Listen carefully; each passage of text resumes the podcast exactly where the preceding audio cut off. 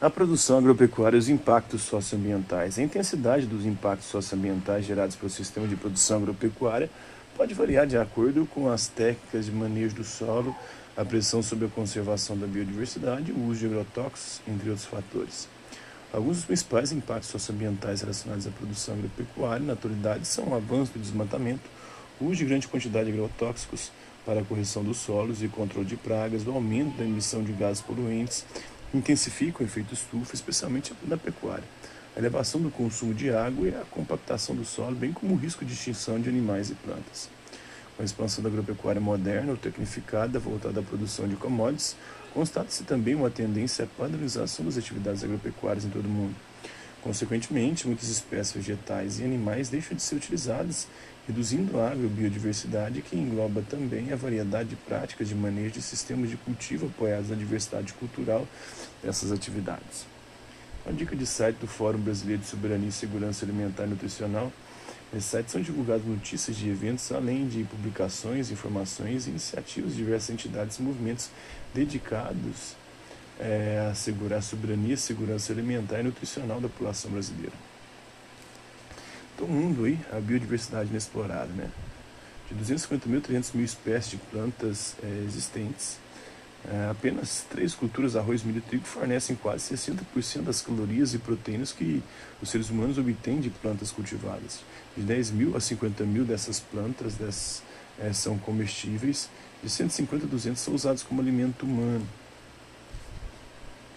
Nas últimas décadas, conforme os cultivos de alto rendimento se expandem para diversas regiões do mundo, substituindo variedades locais de plantas, houve uma grande perda da agrobiodiversidade. Então, quais são os riscos aí associados a esse processo, suas consequências para o meio ambiente e para a sociedade? Os sistemas agrícolas tradicionais, tal como os praticados pelos povos indígenas, são importantes não apenas por garantir a subsistência dessas populações, mas também por conservar a agrobiodiversidade, além de contribuir para o equilíbrio das condições naturais do solo e o controle do crescimento de novas pragas. A Revolução Verde e seus impactos. A Revolução Verde consistiu em um conjunto de mudanças voltadas para a modernização das atividades agropecuárias que começou em meados da década de 1940 e se expandiu a partir de 1960. Essas mudanças estavam baseadas na intensificação do uso de maquinários, fertilizantes químicos, sementes modificadas e agrotóxicos. Apresentado como modelo de produção que possibilitaria superar o problema da fome no mundo, esse conjunto de mudanças foi empregado sobretudo em países periféricos como Brasil, Argentina, México e Índia. Em poucas décadas, esses países passaram da condição de importantes ou de importadores para exportadores de produtos agrícolas. A disseminação do pacote tecnológico da Revolução Verde proporcionou um aumento significativo da população da produção mundial de grãos, no entanto, há muitas controvérsias relacionadas a esse modelo de, de produção. Uma delas refere-se ao fato de que o problema da fome não foi resolvido é, e continua a assolar milhões de pessoas em todo o planeta. Além disso, constatou-se que o pacote tecnológico proposto levou ao aumento da concentração de terras pois sua implementação requeria elevados investimentos, um fator limitante principalmente para os pequenos produtores que acabaram deixando o campo, impulsionando o processo de êxodo rural. Ademais, os países que implantaram a Revolução Verde com o financiamento do Banco Mundial tiveram sua dívida externa aumentada.